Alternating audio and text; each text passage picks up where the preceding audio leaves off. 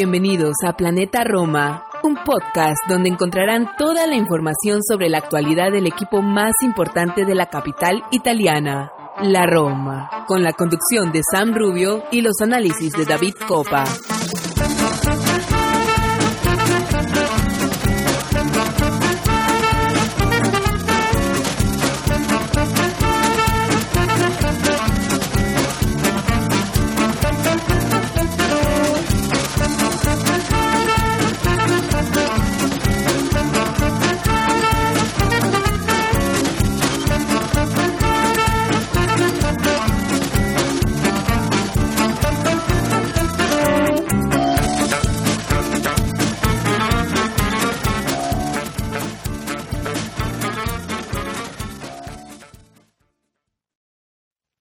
¿Qué tal? Y bienvenidos a otro episodio más de Planeta Roma Podcast. Hoy estaremos hablando y respondiendo, más bien respondiendo sus preguntas. En los últimos días eh, hemos estado un poco inactivos por, cuestiones de trabajo y, que no hemos podido eh, establecer bien el ritmo, pero bueno, ya vamos comenzando otra vez a, la, acción y vamos, quisimos empezar por un programa de preguntas y respuestas, nos llegaron bastante eh, algunas preguntas eh, al, a, nuestra, a nuestras redes sociales, eh, por Twitter, por Instagram, y vamos a estar hablando un poquito sobre lo que nos han preguntado. Vamos a estar también, estamos en, en, el medio del Mundial, como todos sabemos, en estos días son días de mundialistas, comienzan recién esta semana los cuartos de final de, de la Copa del Mundo de Qatar. Vamos a estar, también tenemos un programa dedicado a la Roma en los mundiales y algunas cuestiones que vamos a estar hablando también y, varios episodios que, se nos vienen por delante con bastante contenido y bastante información.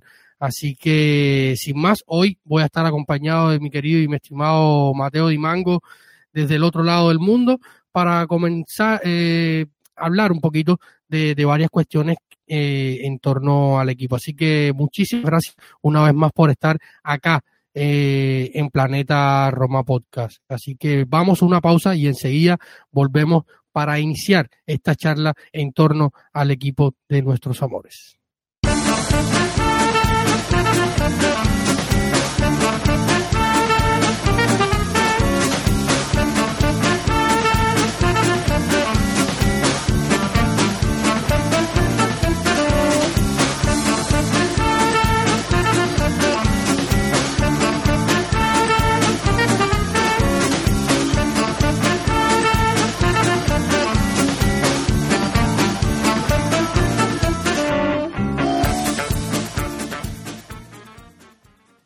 Y ya estamos de vuelta. Vamos a, comenzar a tratar de responder todas sus interrogantes y tratar de, de con la bola un poco de cristal, tratar de, ver algunas cuestiones y hablar de sobre todo de, lo que está pasando y lo que puede pasar de cara al reinicio de la liga. Recordemos que la cita está fijada para el 4 de enero en el Olímpico de Roma, donde ya se han vendido más de 55 mil entradas para ese partido Roma-Boloña en el Olímpico, primero del nuevo año 2023 eh, y vamos a estar comentando un poco sobre todo lo, que se viene, un partido interesante donde, donde José Mourinho no está, no estará presente. Recordemos que tiene una sanción de doble partido tras la expulsión en el último enfrentamiento del 2022 ante el Torino, también en el, Olímpico, un partido que fue, ya lo hablamos por acá, un partido complejo y complicado, sobre todo por el entorno en que estaba eh, viviendo el equipo y José Mourinho fue sancionado, por lo tanto no estará ni ante Boloña ni en la visita, una vez más, eh, no estará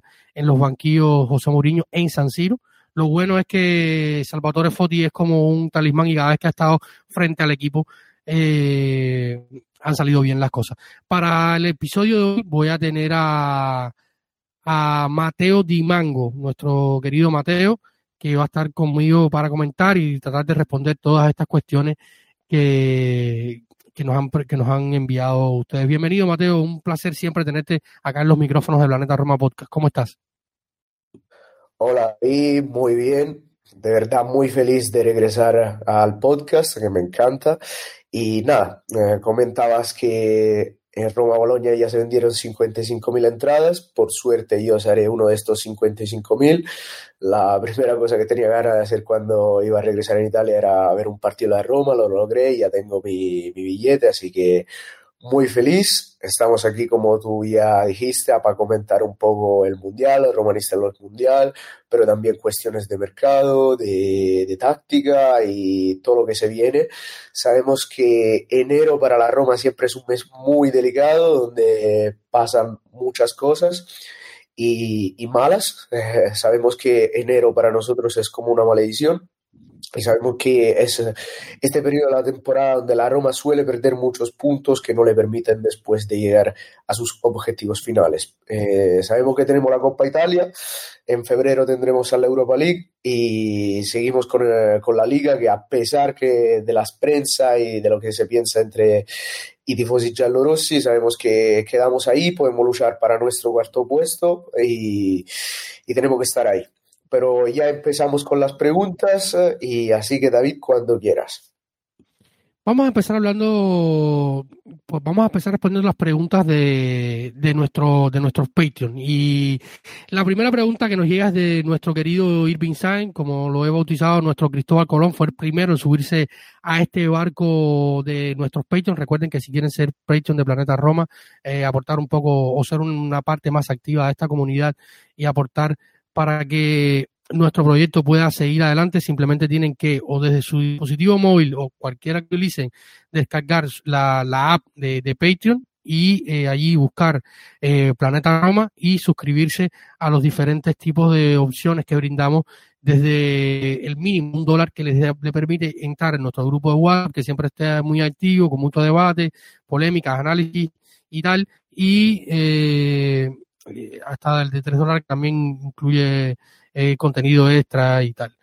Eh, así que vamos a empezar por Irving, que nuestro querido Irving eh, nos mandaba una pregunta y también un, un recordatorio de algo que, que, le debíamos, que es, no es más que un episodio especial de Luis Enrique que también está, está previsto, Irving, desde ya te lo digo, eh, entre los episodios que tenemos pendientes de Luis Enrique es uno de ellos, para hablar un poco de, de, lo que fue la etapa de Luis Enrique, rememorarla, porque se ha hablado mucho de Luis Enrique eh, en los últimos días, sobre todo, de hecho, en el momento en que estamos hablando, el, estamos grabando este, este, este podcast, hay que recordar que ya ha salido Luis Enrique de la selección, termina el ciclo de cuatro años de Luis Enrique al frente de la selección española, tras ser eliminado en la Copa del Mundo de, de Qatar en los octavos de final ante, ante un sorprendente Marruecos, que por primera vez eh, llega a los cuartos de final la selección africana. Por segunda vez habían llegado a los octavos después de aquella Copa del Mundo de 1986, donde en un grupo también muy duro lograron avanzar hasta los octavos de final. En Qatar lo logran hacer y ahora logran avanzar por primera vez para la selección marroquí, que tiene un equipo muy interesante hasta los cuartos de, final. Y Irving nos pregunta, eh, Mateo, que si nos gustaría, qué recordamos de la etapa de, Luis Enrique y si les gustaría eh, eh, un regreso con esta, con esta nueva administración eh, de Luis Enrique a, a, la capital, sobre todo pensando en un post José, José Mourinho. ¿Qué, qué recuerda de, de, de, Lucho cuando, cuando, cuando llegó al frente de, la, de la Roma en aquellos tiempos, hace bastante, hace bastante tiempo, ya, más de, de, de 10 años ya. Wow, David, yo era bastante pequeño, pero la verdad que a pesar de los resultados yo me acuerdo su experiencia con mucho cariño. Al final, como, como estuvo en la selección española, es un entrenador que tiene su, su carácter, su identidad y lucha con lo que sea para, para mantener y para transmitir esa identidad al equipo y en lo bueno y lo malo. Eh, sabemos también que no tenía ese equipo de verdad para competir o para luchar mucho más de lo que ha hecho. Eh, era una Roma que no tenía dinero, una Roma que se estaba revolucionando y al final tampoco lo hizo tan mal. Uh, muchas veces fue criticado por su, por su actitud con los, uh, con los veteranos, como cuando sacó, creo, en Bergamo a, Totti, a De Rossi o a Totti o a los dos, creo que uh, hubo líos con los dos. Eh, pero para mí que lo más importante es siempre la Roma y si eso hay que hacerlo para el bien del equipo, se hace y no pasa nada, supo solucionarlo y la verdad que no podía hacer mucho más. Después lo vimos cuando tenía un equipo disposición eh, capaz de poder ganar eh, con jugadores eh, de calidad. Lo hizo y ganó todo, ganó el triplete, que sabemos que por cuanto se habla no es nada fácil, lo ganó con ese Barcelona con con el tridente con Neymar, con Messi, con Suárez, supo aprovechar de las calidades de estos tres, supo juntarlo y hizo de manera que jugaron magníficamente juntos. Así que yo le tengo mucho cariño, lo siento mucho por lo que le ha pasado a España, la verdad que, claro, que en el fútbol lo único que es importante es el resultado, pero hay también ver cómo llega este resultado. Y para mí España no jugó tan bien, pero seguramente merecía ganar ante Marruecos. Y después yo creo que el factor penales es algo que el entrenador tiene una responsabilidad bastante relativa. Eh, puede ser que era un jovencito, yo nunca vi eh, Sergio Busquets disparar un penal y Soler y Sarabia, no sé, no me parecían las personalidades más adaptadas para, para, ese momento, pero bueno, eh, lo que pasó, pasó.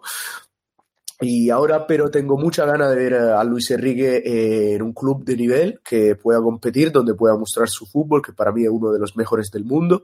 Eh, es verdad que España ha perdido ese partido contra Japón eh, y no, no logró ganar eso contra Marruecos, pero yo la España que vi contra Alemania y contra, y contra la Costa Rica, donde ganó por 7 a 0.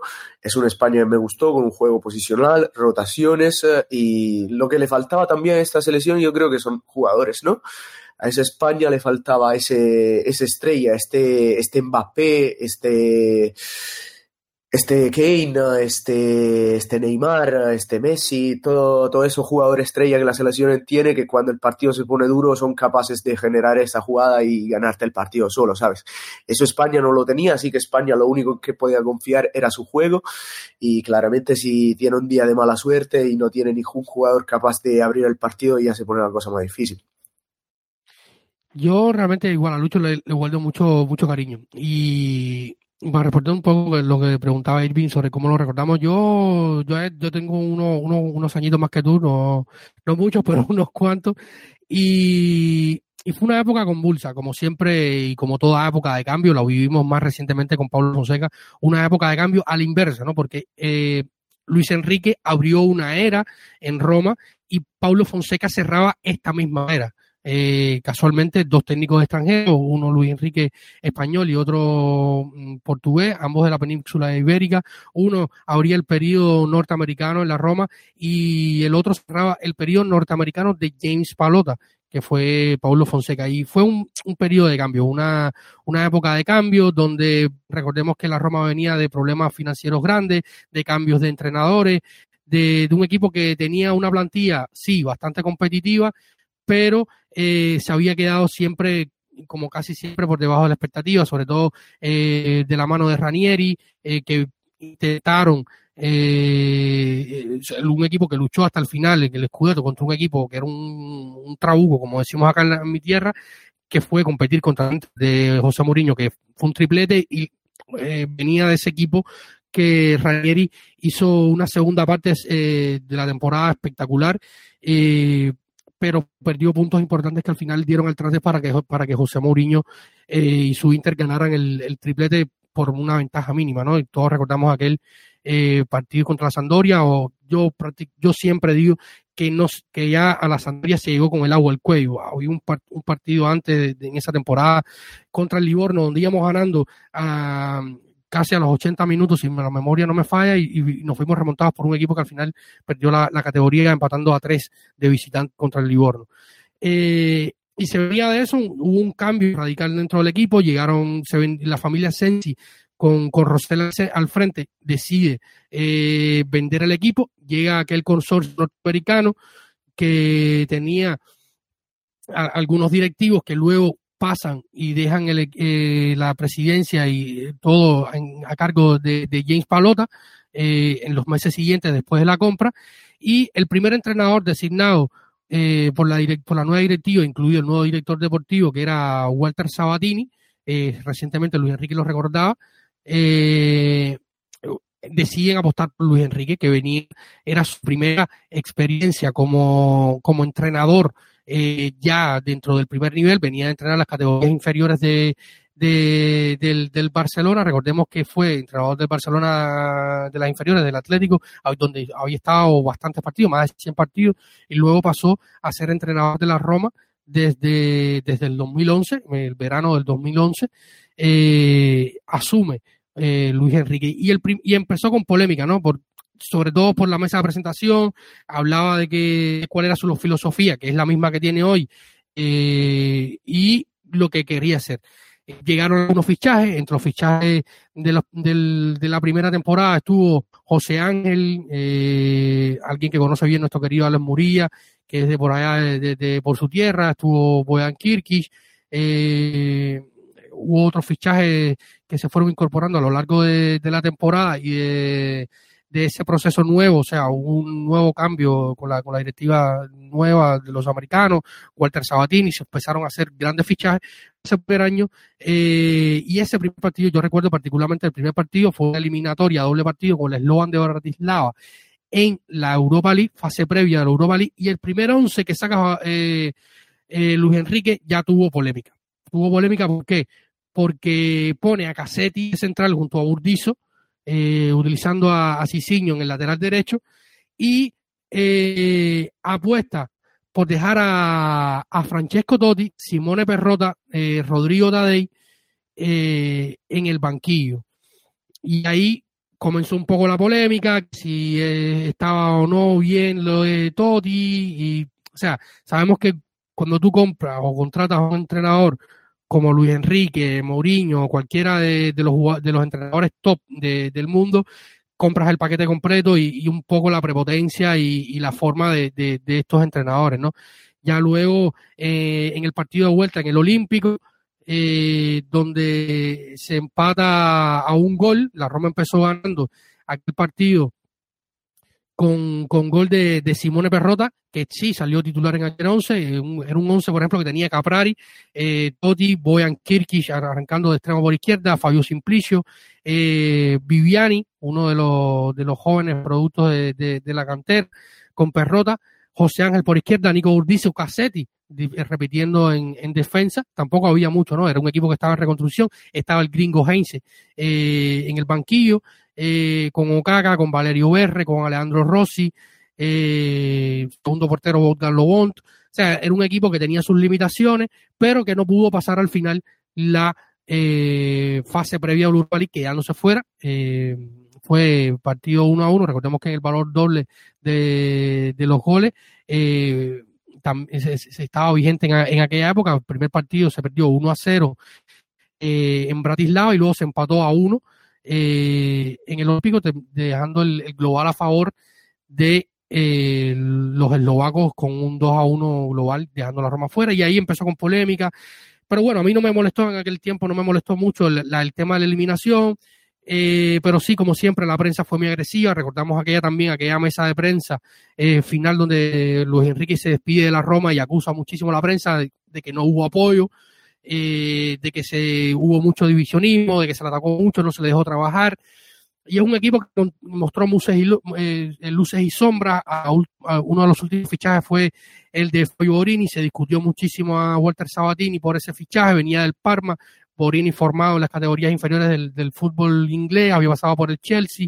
Eh, ese verano lo había fichado el Parma y como agente libre, si mal no recuerdo, ficha por la Roma de última hora y al final fue siendo uno de los mejores. Eh, en fin, hubo un proceso de cambio y como todo proceso de cambio, estas cosas pueden pasar y eh, al final eh, Luis Enrique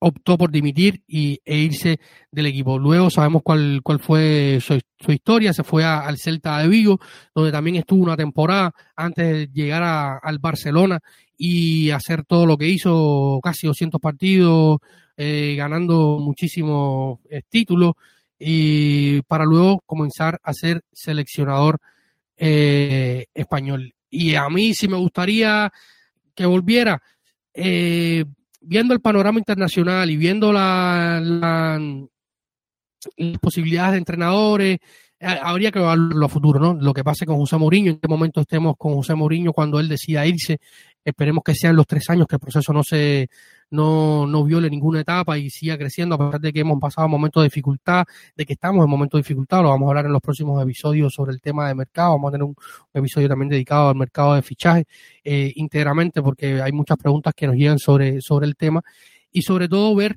la evaluación que hace la, la dirección de, eh, deportiva del club con Thiago Pinto al frente, ¿no, Mateo? Porque al final son, es pasar de dos estilos completamente diferentes del uno al otro.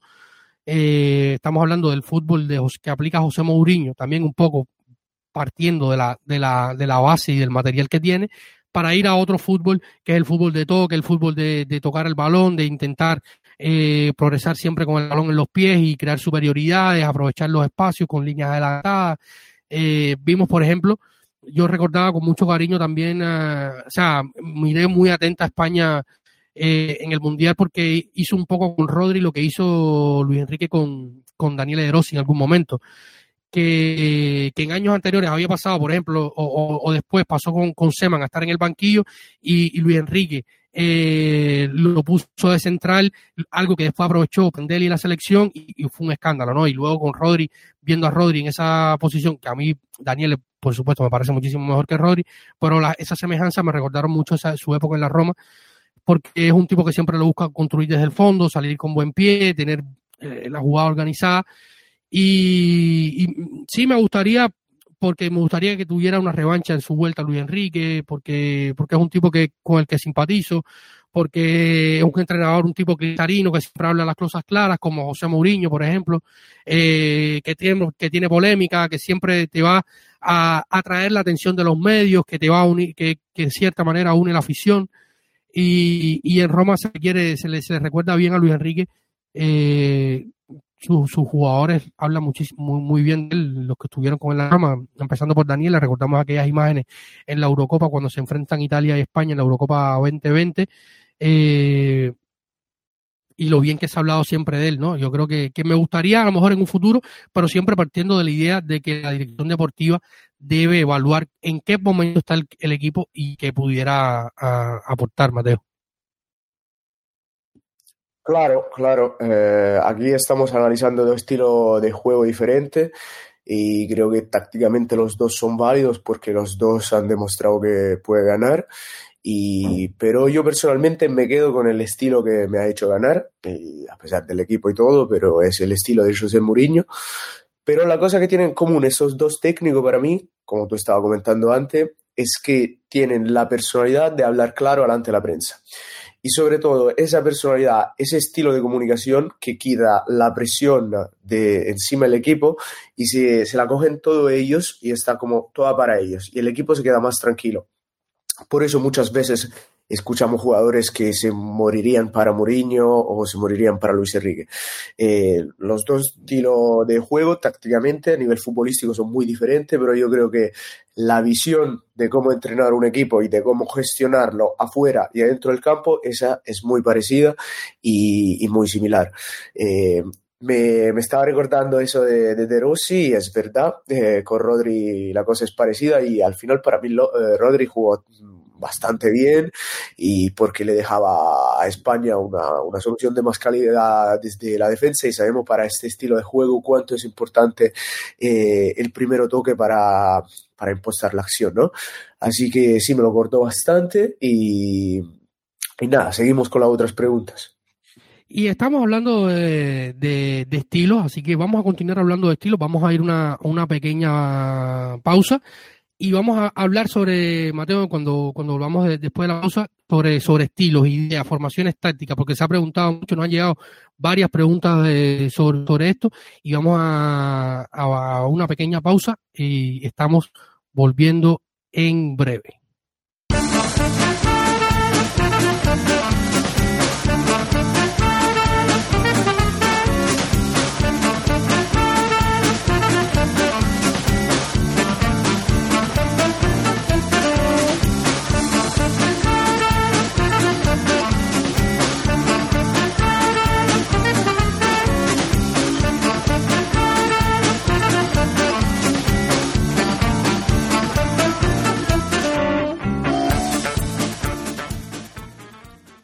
Estamos en Planeta Roma Podcast. Eh, hoy estamos en episodio de preguntas y, respuestas. Estamos eh, respondiendo las interrogantes que nos han llegado a todas nuestras redes sociales, a las preguntas de nuestros Patreon que nos envían por, por nuestro grupo de WhatsApp, por nuestros contactos de Telegram.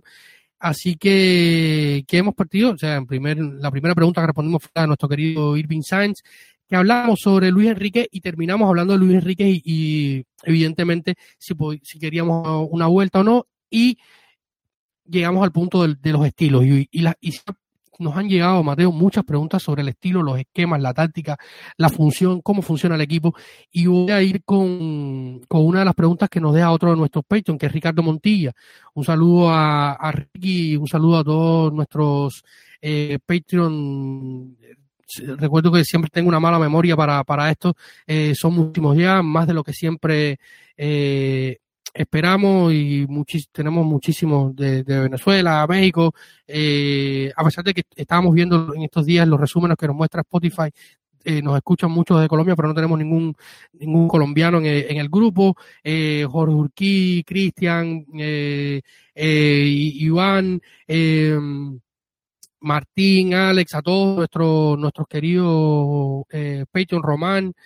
Eh, gracias siempre por, por el apoyo. Y vamos a ir con Mateo con la, con la pregunta de, de Ricky. Dice, ¿podría haber un cambio de módulo? Saniolo de 9, eh, Thor al costado, refiriéndose a, a Ola nuevo fichaje, el primero de este mercado de que no ha, no abierto oficialmente, abrirá a partir de, del si mal no recuerdo, creo que es 2 o 3 de enero, unos días antes de la primera fecha de tras la vuelta al campeonato.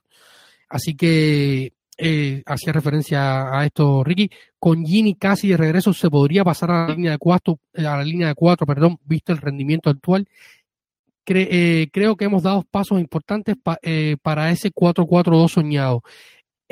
visto nuestro, nuestros jugadores y la actualidad, esperamos más fichajes? Son varias preguntas que nos dejó eh, Ricky. Vamos a, vamos a partir de, algo que hemos hablado.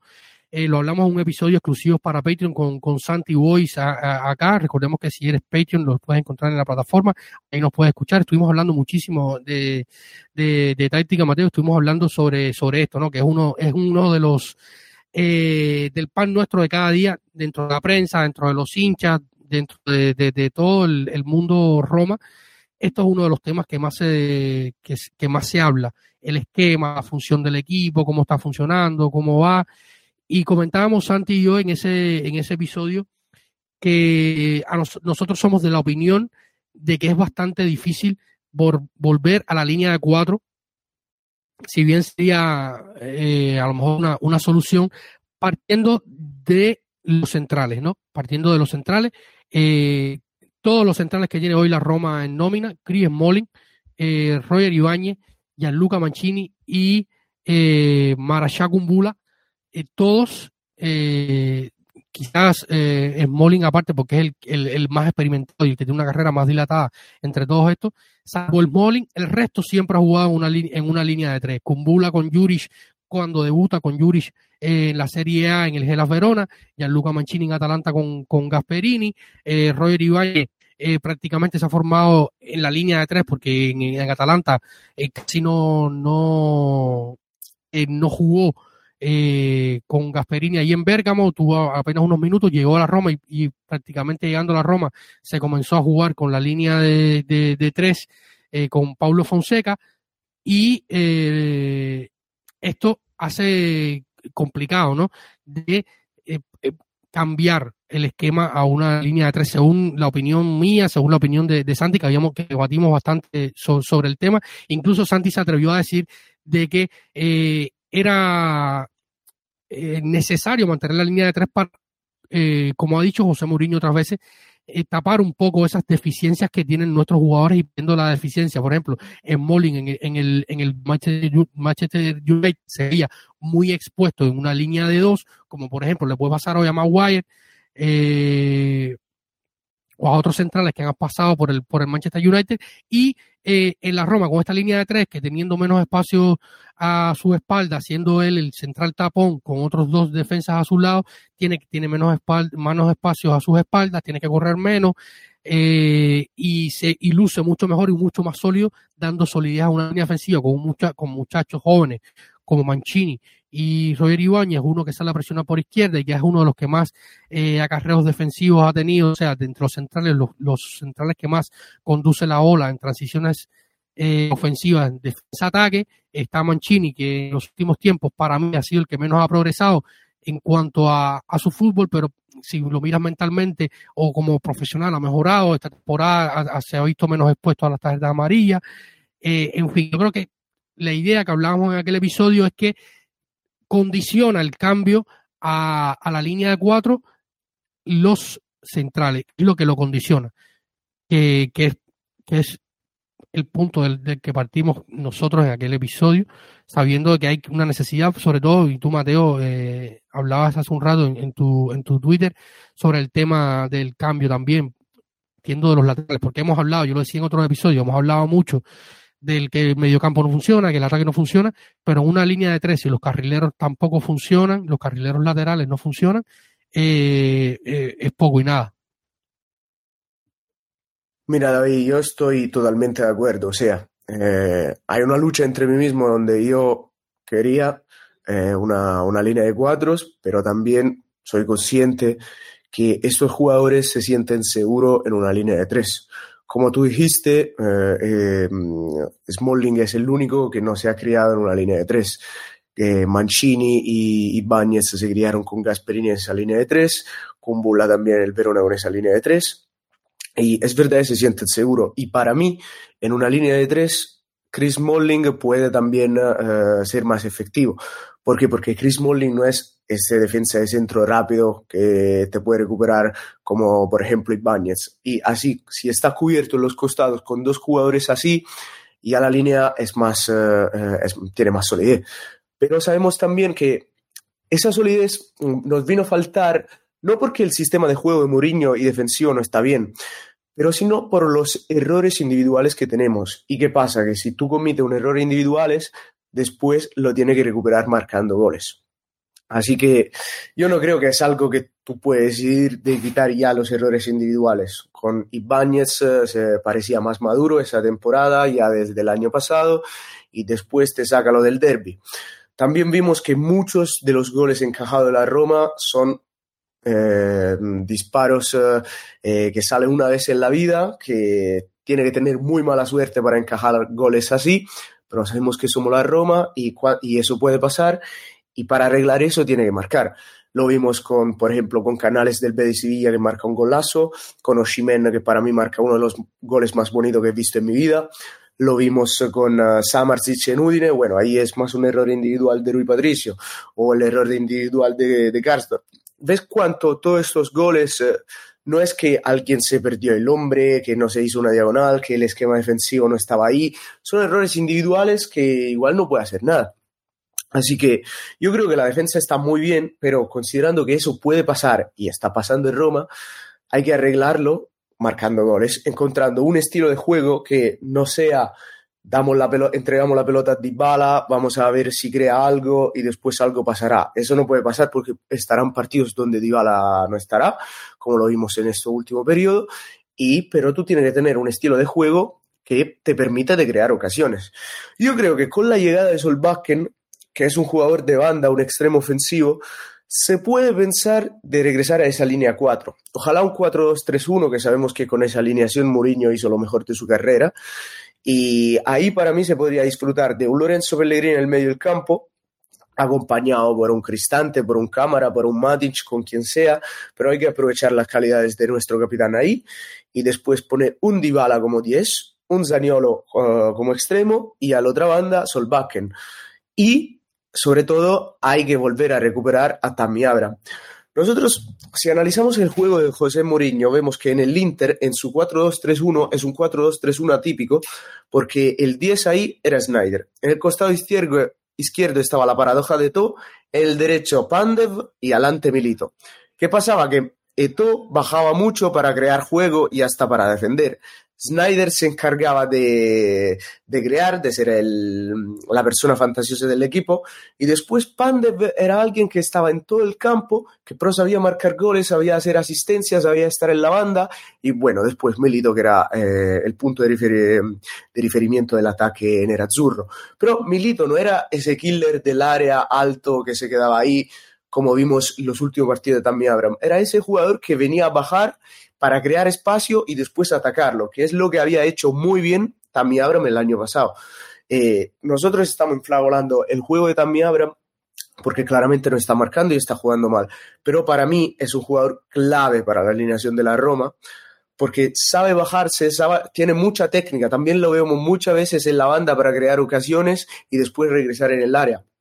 Eh, hasta puede ser eh, una, una, pega de él, que es demasiado generoso, corre demasiado y después no tiene la energía, que no le sobra energía, no alcanza la energía para llegar al final del partido. Y tenemos que tener en cuenta todo eso, porque yo escuché también una, una pregunta donde se decía, ¿podría jugar Saniolo como falso 9? Yo eso lo veo bastante complicado, porque si tenemos a Dybala, el mejor jugador, uno de los mejores jugadores del mundo para jugar como falso 9 podría ser Paulo Dybala. Es un jugador creativo que sabe cómo crear espacio, que sabe liar es, este enganche, ¿no? Como dicen en Argentina, este enganche entre el medio campo y el ataque, que puede bajar, recuperar el balón y después ver a, los extremos o hasta buscar los mediocampistas que, que él, cuando él baja le deja el puesto para poder sentarse en el área. Yo creo, pero que Mourinho tiene toda la intención de recuperar a Tammy Abraham, porque ese es su 9, ha ganado, ha demostrado que sabe marcar, ha demostrado también que es un hombre bastante importante para el equipo. Sabemos que Abraham tuvo alguno, alguna motiva, eh, alguna líos, llamémoslo así, personales. Eh, creo que se ha dejado con la novia y al final los futbolistas son personas y algo así te puede impactar a nivel psicológico y tu rendimiento deportivo puede bajar por eso. Pero, pero ya esa pausa yo creo que le vino muy bien, aunque no fue convocado por, uh, por Southgate para ir al Mundial. Y al final lo que dijo Southgate puede resultar duro, pero es algo verdadero. O sea que no importa lo que tú has hecho el año pasado, importa que el mundial es ahora y si tu estado de forma no está bien, pues no juegas. Y al final yo creo que ese, mm, esto tiene que ser como la motivación de Abraham como para regresar a marcar goles eh, y poder demostrar a Southgate, oye, yo me merezco la selección, ¿sabes? Y es un tema complicado eh, ese tácticamente porque habíamos empezado hablando de los centrales y de cómo nos vendría bien al equipo, pero le vendría mal a ellos. Pero yo creo que este cambio de cuatro, el, eh, reparto que vendría mejor sería los costados. Lo hablamos antes, eh, puse un gráfico en mi Twitter donde lo hablamos y analizando los números de nuestros laterales comparados con, con los otros de los grandes equipos de la Serie A, vamos a ver que la Roma tiene un problema. Y en el fútbol de hoy, donde lo vimos, por ejemplo, en el partido Holanda-Estados Unidos, eh, que vemos la importancia eh, de los laterales, que tienen que generar ocasiones, que marcan goles, que, dan asistencias, es algo que la Roma está afectando mucho. Si paragonamos los datos, vemos que entre gol y asistencia, la pareja Danfries-Di Marco ha creado ocho goles. La pareja Teo Hernández y Calabria del Milan ha creado cinco. La del Nápoles con Mario Rui Di Lorenzo ha creado nueve, con cinco asistencias de Mario Rui. Eso es un número importante. La de Cuadrado y Kostic hasta creó 10, 10 goles. Con Kostic también con cinco asistencias. Y analizando todos los de la Roma, con Zaleski, Selic, Spinazzola y Karsdorp, tenemos nada más que una asistencias. Esos números asustan y la asistencia de Spinazzola. Esos números asustan porque quiere decir que en la banda no logramos hacer nada.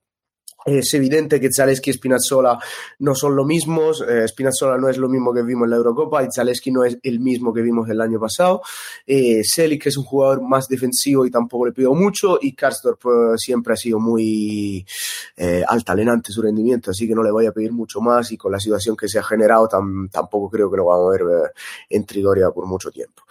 Y, así que hay que hacer. ¿Deberíamos fichar otros laterales? Sí pero no creo que haya dinero. Sabemos que la prioridad ahora es el medio del campo, no sabemos cómo, cuándo y sobre todo cómo va a regresar Vainaldum. Eh, Cristantes y, y Matic vemos que son demasiado lentos para jugar juntos. Cámara lo estaba haciendo bastante bien, pero para mí tiene que ser un perfil que puede ser perfecto como sustituto, pero no es un jugador en el cual puede contar como titular todo el año también para enfrentar partidos importantes como lo de Europa League que vamos a tener o lo que tenemos para luchar para, para el cuarto lugar de la Serie A. Yo así creo que el, eh, la Roma invertirá en ese medio del campo. Y ese medio del campo puede ser la solución también para los costados. Yo lo comentaba que el año, el año pasado cuando estaban Mkhitaryan y Sergio Oliveira, aunque no podían jugar todos los partidos por evidentes límites anagráficos, eran dos jugadores que eran capaces de, buscar los externos de manera eh, más, más eficiente. Lo encontraban en la Corsa y este año eh, los externos siempre lo encontramos parados.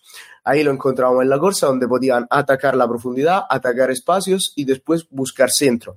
Eh, yo creo que los mejores ejemplos lo tenemos en la Conference League, por ejemplo en el partido ante el Vitesse, donde también habrá marca este gol eh, por esa um, asistencia de Rick Kasdorp, que lo busca Mkhitaryan en el espacio, puede atacar la profundidad, Rick Kasdorp uh, mete el centro y también habrá marca. Después lo vimos en el partido con el Bodo, donde Zaleski da esa maravillosa asistencia a Zaniolo, y después en la semifinal de ida contra el Leicester, que el mismo polaco da una asistencia muy similar a la que hizo contra el Bodo para nuestro capitán Lorenzo Pellegrini. Ahí es donde la Roma jugaba bien, donde el mediocampo estaba bien compactado, no se sufría entre las líneas y, y los costados te generaban ocasiones. Yo creo que ahí está el lío mi sueño en el medio del campo, más que un Frattesi, que es un jugador que es más de, de corsa, de grinta, de recuperación de balón, yo quiero un jugador que me sepa dar ritmo al equipo y que sea este 5 que se pone ahí en, eh, como regista y, y, que pueda impostar. Y mi sueño se llama Aguar del León, creo que es este jugador que tiene también regate, que te puede abrir espacio, de fantasía, que pero también tiene garra, me gustaría mucho verlo. Ojalá tener el dinero también para fichar eh, a laterales, pero para mí el trabajo más importante de Mourinho es recuperar a Spinazzola y Zaleski. Y lo que digo yo, lo último es que Zaleski, ese no es su rol, eh, Zaleski fue adaptado a ese rol, pero no olvidemos nunca, nunca tenemos que olvidar que esa no es su posición. Yo lo vería muy bien en un 4-2-3-1 como extremo ofensivo. No sé qué pensarás tú, David. Eh, mira, hablando de lo propiamente de, los laterales, yo creo que, hay un punto importante que hay que mencionar, el estado de forma, o sea, cómo han estado físicamente los laterales. Eh, Castro terminó la temporada mal, muy mal, lo vimos en la final de Tirana, que probablemente haya sido el, peor de, todos los que estuvieron en el campo ese día en Albania en la final de la conference. Eh, luego llega Shelik, que se estaba adaptando al equipo y cuando para mí estaba siendo uno de los mejores de los que estaban saliendo al campo, eh, adaptándose a un nuevo proceso, un nuevo esquema, venía a jugar línea de cuatro en el Lille. Surgió este, ese accidente, algo prácticamente fortuito, eh, aquel pisotón de pisotón golpe de, Mancini que lo, dejó fuera. Eh, y luego por el lado izquierdo teníamos a, a y Zaleski, que para, yo lo dije acá en la previa temporada, para mí Spinazzola, ese Spinazzola que vimos en la, en la Euro, no lo vamos a volver a ver. Muy difícilmente volvamos a ver a, a, con ese rendimiento tan dominante, tan eh, un jugador que marcaba tanto la diferencia por sí solo. Yo creo que va a ser muy difícil volverlo a ver. Y luego está que Zaleski empieza la temporada lesionado, pensando en el Mundial, vuelve a regalar de la lesión, eh, como tú decías, como es joven, eh, readaptado, pero yo sí confío mucho en que Zaleski y Shelik en la segunda parte de la temporada puedan aportar más. Tengo esa esperanza, ¿no?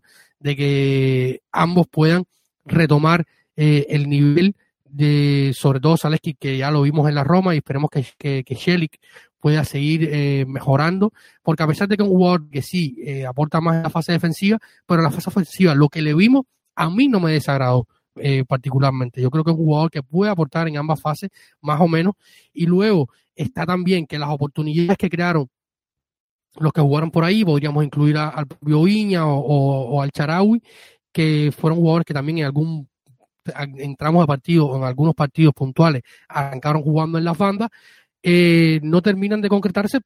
Por ejemplo, eh, podíamos tener dos asistencias si, si, si Tami Abra contra el Verona anota aquella, aquella contra tremenda que hizo, que armó con Ricardo, que Ricardo lo deja prácticamente solo y él se quita al, portero, con Amay y después la manda al palo y, así no. Eh, recordemos, como hablé aquí hace unos días en, un, episodio del podcast, los 10 primeros partidos de la Roma fueron donde se creó muchísimo ofensivamente y no se tradujo eso en goles. Entonces, eso también atentó contra que los laterales tuvieran eh, al menos eh, con números contables o, visibles eh, mejores ofensivamente. Y luego han asfaltado por problemas físicos y tal. Yo creo que, hay que mantener, yo creo que se va a mantener la línea de tres, pero hay que esperar la mejoría sobre todo y esperemos que, los laterales, laterales carrileros, eh, y Shelix son los que yo deposito mis esperanzas, puedan aportar muchísimo más a este juego ofensivo. Y luego está el tema del medio campo. Eh, y antes de al tema del medio campo, quería sea, mandar un saludo a todos los que nos han escrito, nos preguntaban. Eh, Benjamín Enríquez, que hablaba sobre estos temas. Eh, hablaba sobre Zaleski, sobre, sobre Shelly. Un, saludo, eh, Benja, por, por escribirnos. A Ricky ya le respondíamos su pregunta. Eh, luego vamos a ir hablando de, otros temas. Abdiel Viera, que nos escribió y nos preguntaba sobre Solbakken, ya hemos hablado un poco sobre, sobre, sobre el tema Solbakken. También nos escribían eh, por, por Instagram preguntándonos sobre la opinión de, de, Nicolás Zaleski.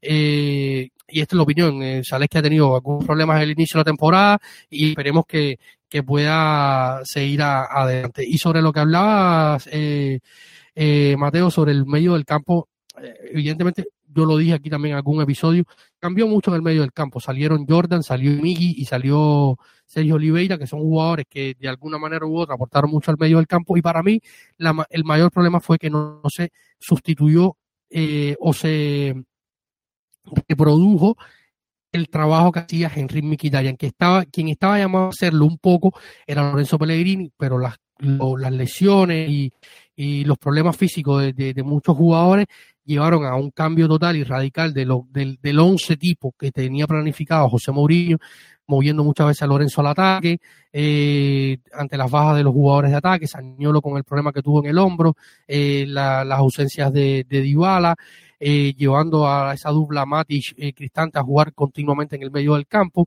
llevaron a que, a que la idea o, o el pensamiento que tenía José Mourinho pretemporada no pudiera ejecutarse a lo largo de, esta, ¿no? De estos 15 partidos que han pasado de Serie A, más los 6 de la fase de grupos de la, de la Europa League. Eh, que dicho sea esto, ya se han vendido 60.000, creo, se habían vendido, Mateo, no sé si, si tienes el dato o lo, has, lo has leído, se habían vendido creo que 60.000 ya entradas para el partido del Olímpico ante el, ante el Red Bull Salzburgo en el playoff de la, de la increíble. Eh, confirmo, David, más de 60 mil. Más de 60 mil, o sea, una locura absoluta. Eh, yo lo decía hace unos días en Twitter.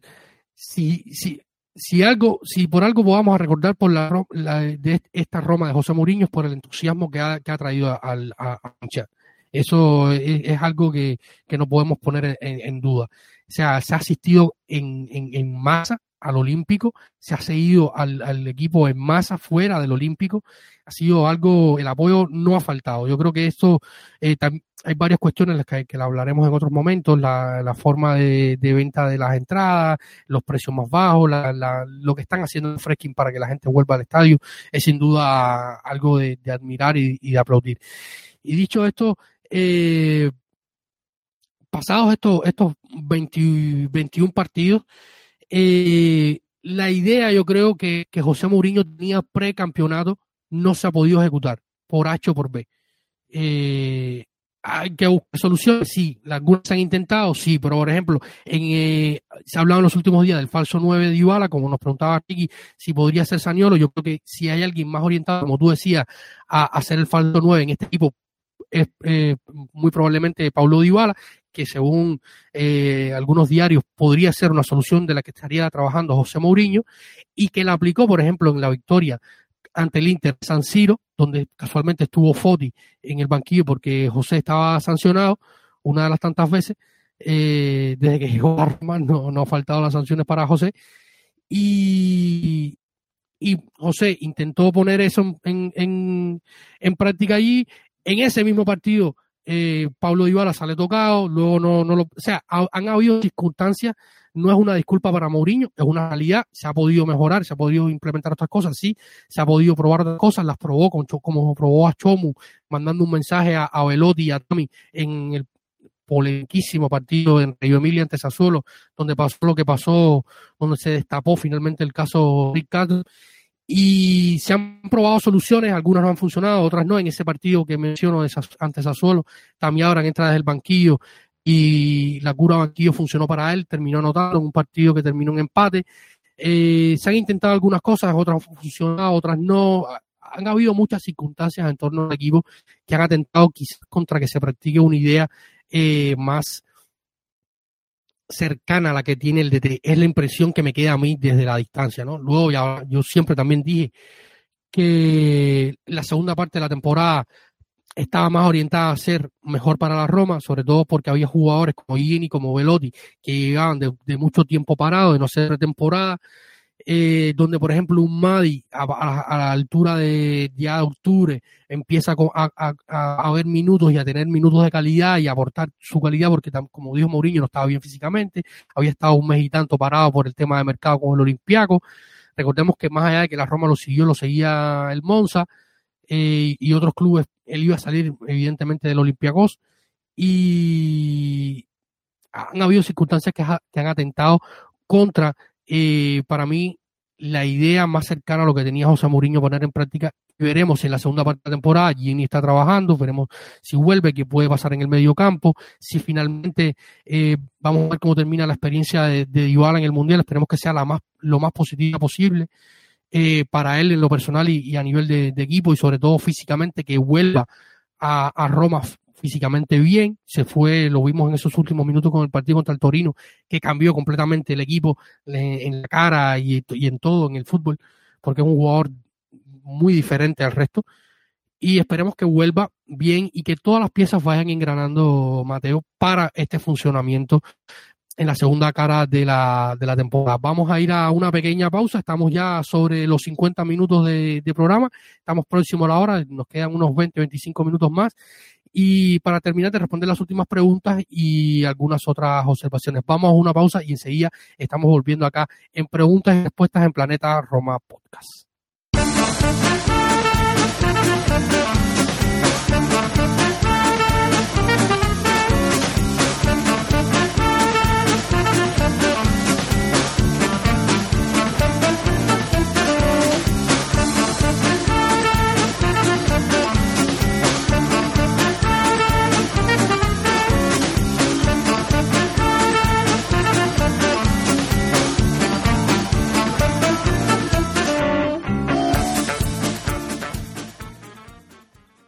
Y Mateo, vamos a hablar un poquito ahora de, mercado. Han llegado, de las preguntas que han llegado, algunas han estado orientadas al mercado, que como lo decía, vamos a tener un episodio dedicado completamente al mercado, vamos a tener un episodio hablando de, las fuentes de, de, noticias, los periodistas más fiables y, tal, eh, que espero tenerte por acá porque tú eres uno de los del gremio, de los que conoce bien el entorno, de, y vamos a estar haciendo también anécdotas sobre la, la, la prensa y tal.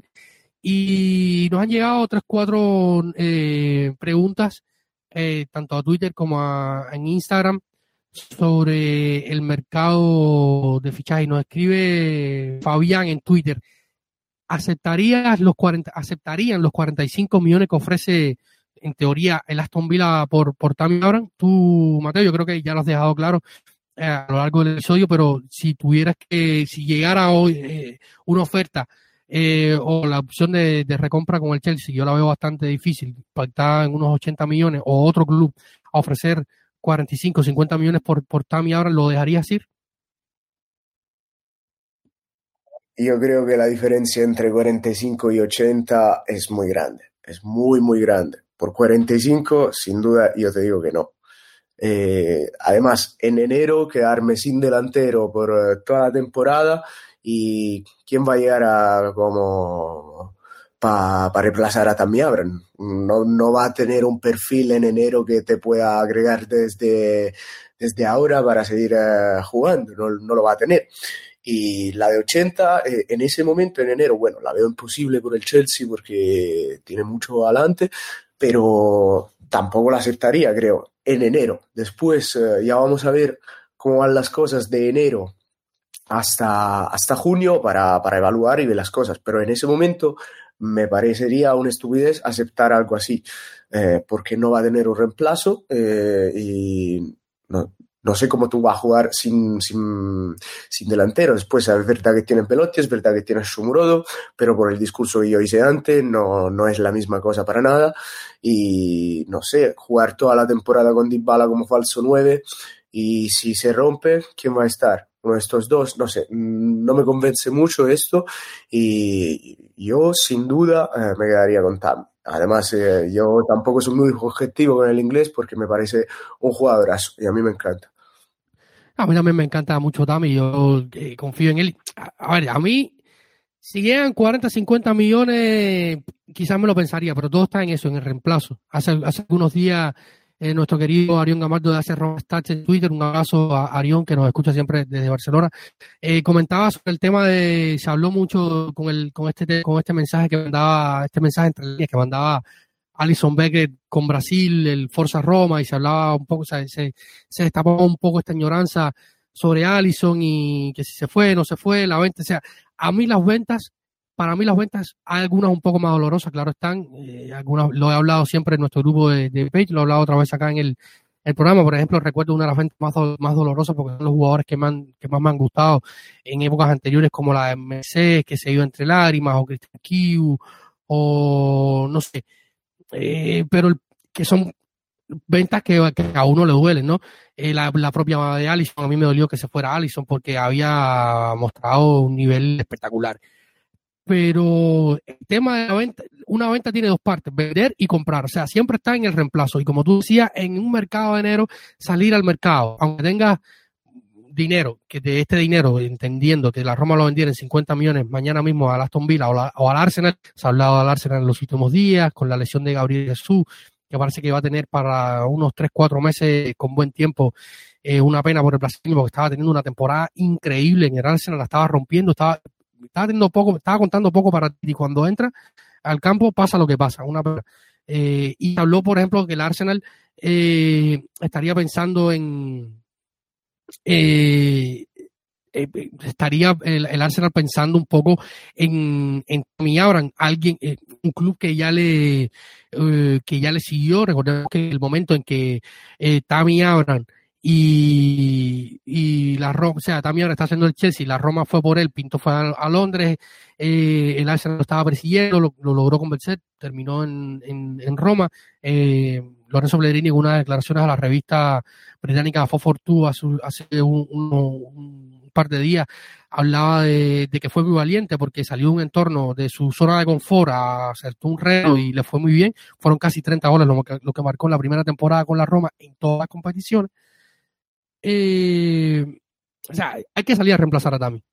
Y, y, y en enero, por ejemplo, eh, se habló de, chico de, de, Brasil, de, de, Brasil, perdón, de Portugal, el Gonzalo Ramos, en, hace unos meses, eh, abril, marzo del año, de este año, se habló de Gonzalo Ramos, pero hoy sale a buscar a Gonzalo Ramos y siendo el Benfica, te va a pedir mínimo 70. Si vendieron a Darwin Núñez lo que lo vendieron, y este chico lo está viendo el mundo entero, tiene un escaparate gigante ahora con el Mundial, cuánto te piden por Gonzalo Ramos. O sea, tienes que salir a buscar un, un, delantero en enero, está complicado. Solvagen es un, más jugador de banda. Velotti está en entredicho, tiene que ganarse la, tiene el contrato por un año con ciertas variables y cláusulas que es un laberinto, tanto el, el contrato de, de para quedarse, irse, cláusulas que se activan a favor, en contra, en tal pero lo cierto es que tiene que ganarse en el campo la, renovación y, y, Velotti ahora mismo no, no, no lo veo dando lo mismo que Tami. Antes no lo veía, ahora un poco menos. Tendría que, que, ponerse, que empezar un eh, enero a todo tren. Entonces sería un hándicap.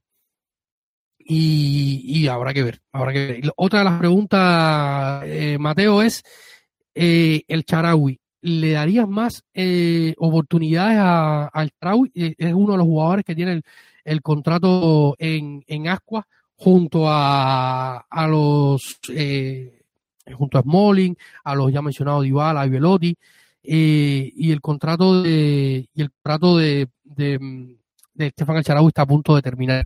Recordemos que recibe un poco más de 3 millones por temporada. Se habló en algún momento de una renovación a la baja. ¿le darías tú más oportunidades a, a Estefan El A ver, eh, yo creo que él cobre casi 3 millones y medio. Y para un club como la Roma no son pocos. Y para el aporte de Sharawi son muchos. Eh, el Sharawi es evidente que es un suplente y una vez entra bien y la puede romper y después hay cuatro o cinco partidos que entra y parece un fantasma. Eh, es un jugador que yo le tengo bastante cariño porque estuvo muchos años aquí, marcó goles importantes, pero hay también que ser claro y mirar la realidad y el Sharawi no es el mismo de eh, el mismo que, se, que estaba en Roma antes de irse en China, es otro jugador, los años pasan para todo, han pasado también para él.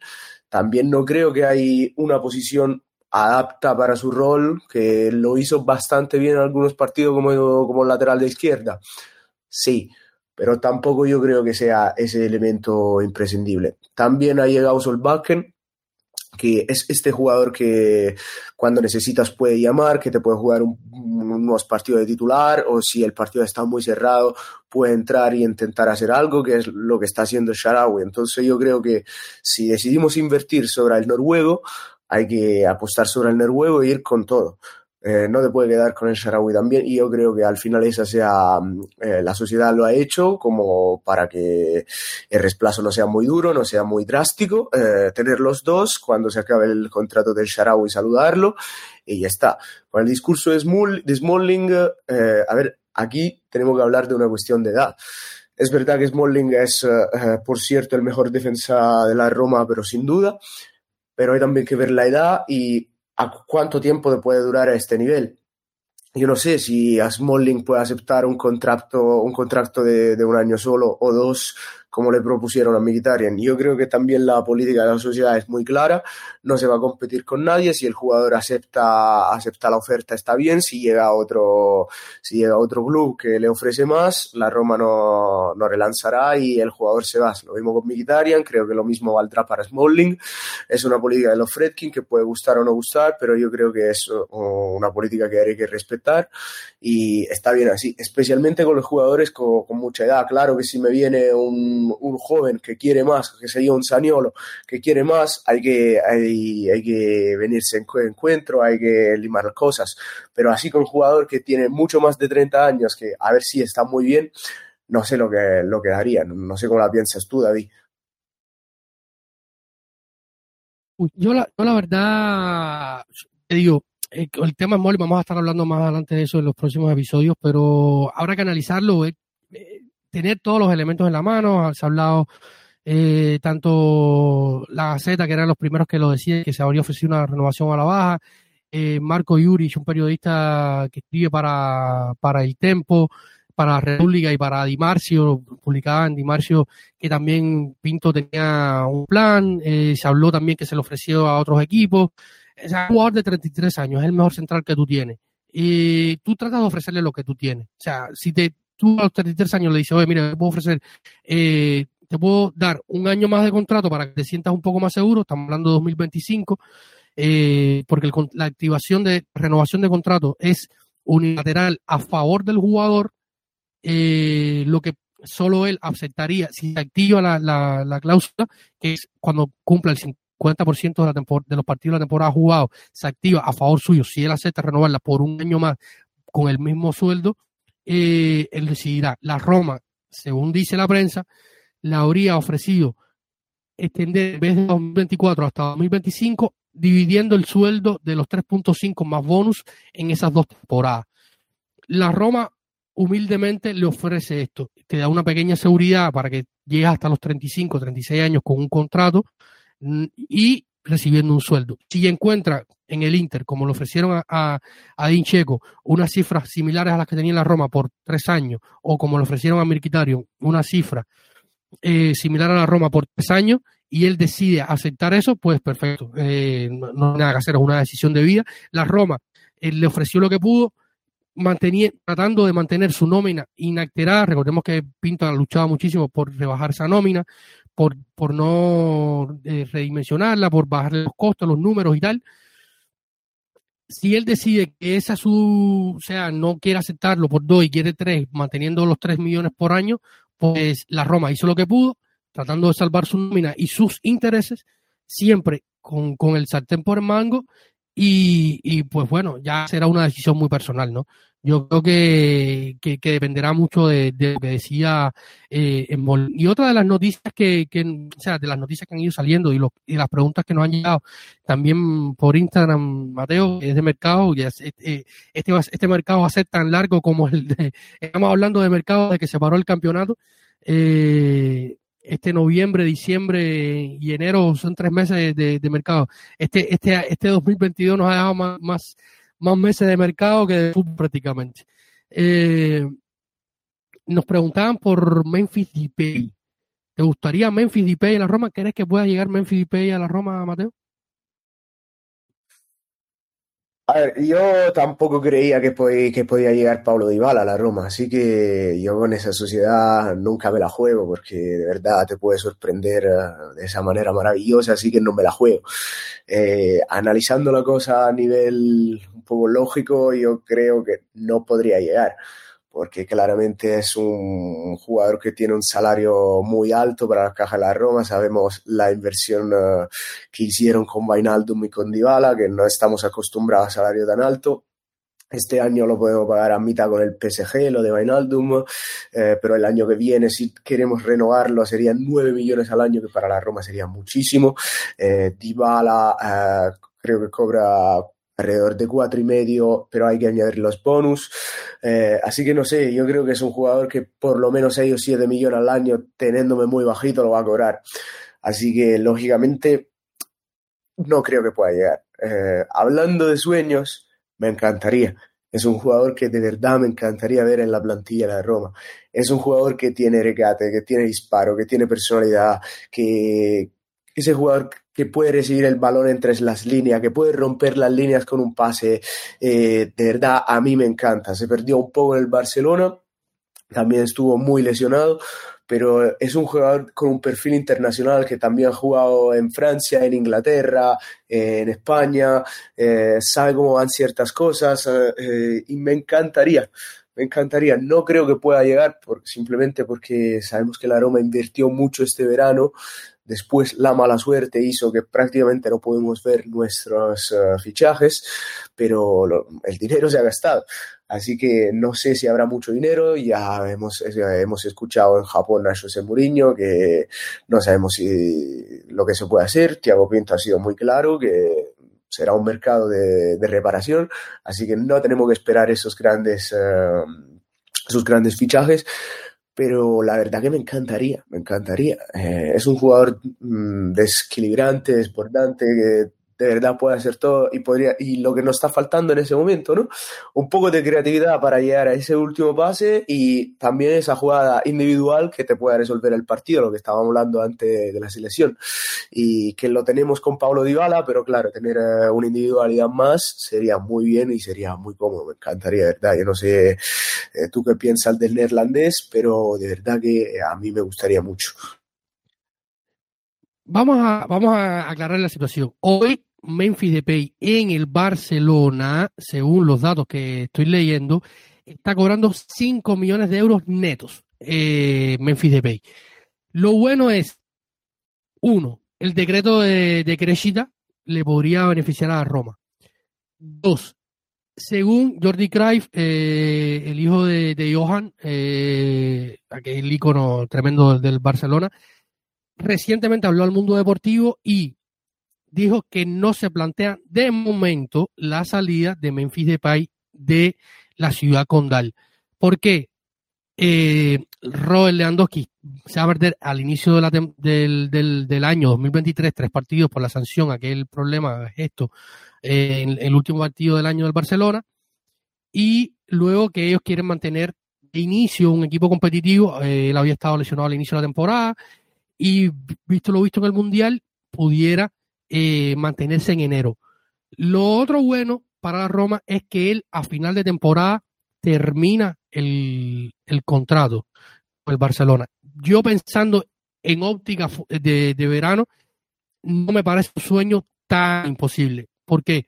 Porque si te quitas, por ejemplo, si, si no renuevas a, a Estefan y tienes 3.5 millones disponibles ahí y si Winaldum, que tendría que hacer una segunda parte de la temporada estrepitosa, no se queda, ah, ya ahí tienes jugadores que te permiten asumir la ficha de, eh, pensando teóricamente, una hipótesis es que él mantenga un sueldo similar a los 5 o 6 millones netos eh, por temporada, ¿no? Eh, y que la Roma pueda asumirlo liberando un poco de espacio con, estos jugadores que no, que no puedan continuar.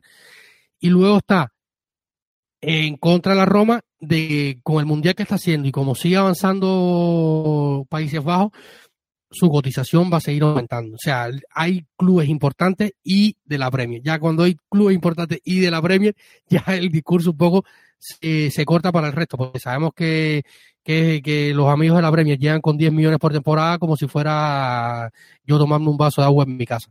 Y, y para ellos es muy fácil. Y esto, eh, para la Roma, dicen que hubo contactos con Mourinho, que Pinto está en contacto con su agente. O sea, él no tiene agente está en contacto con su entorno, que prácticamente es él.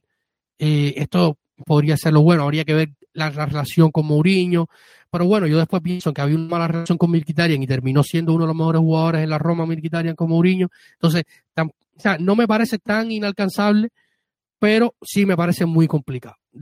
tendremos que verlo ya luego en los próximos días cuando hablemos de, de calcio mercado, eh, programa especial de Gacho Mercado en estos días, que se, vamos a tener bastante. Recordemos, 3 de enero estará abriendo el la próxima ventana de mercado en Italia, eh, enero de 2023, 3 de enero o 2 de enero de 2023. Perdónme la, que no, me, no tengo la, fecha exacta. Y, esto, bueno, esta ha sido la, las, últimas, las últimas preguntas, Mateo. Hemos hablado, creo que, que bastante. Estamos, si no me falla la memoria, por. Eh, déjame ver. Estamos sobre, sobre la hora de, programa, hora y diez minutos. Eh, tranquilo, San, que están bien marcadas las pausas, una en el minuto 25, otra en el minuto eh, 52. Eh, estoy haciendo la tarea. Así que para que la edición sea muy rápida, eh, un saludo a nuestro querido San Rubio, que siempre está detrás de las consolas de Planeta Roma, editando y produciendo este, este episodio.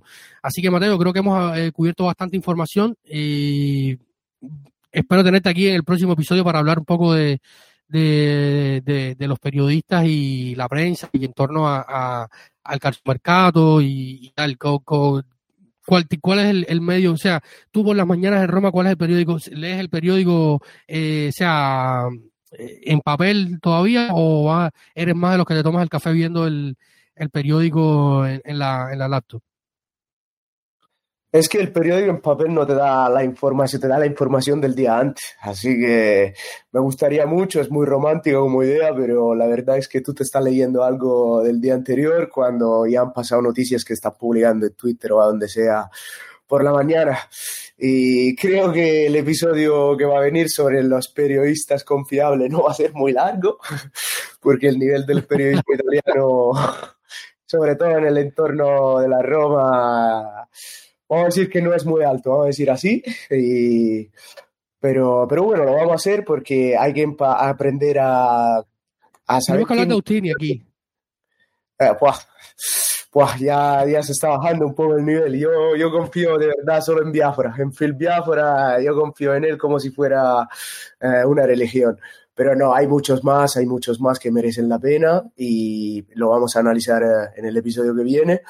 Y, nada, hay que aprender a confiar de dónde vienen las noticias, quién es que la, que la lanza, porque de verdad vamos a hablar también de, cómo los medios apoyan o están más por un equipo por lo otro, por qué, vamos a hablar de personajes, historia del periodismo italiano.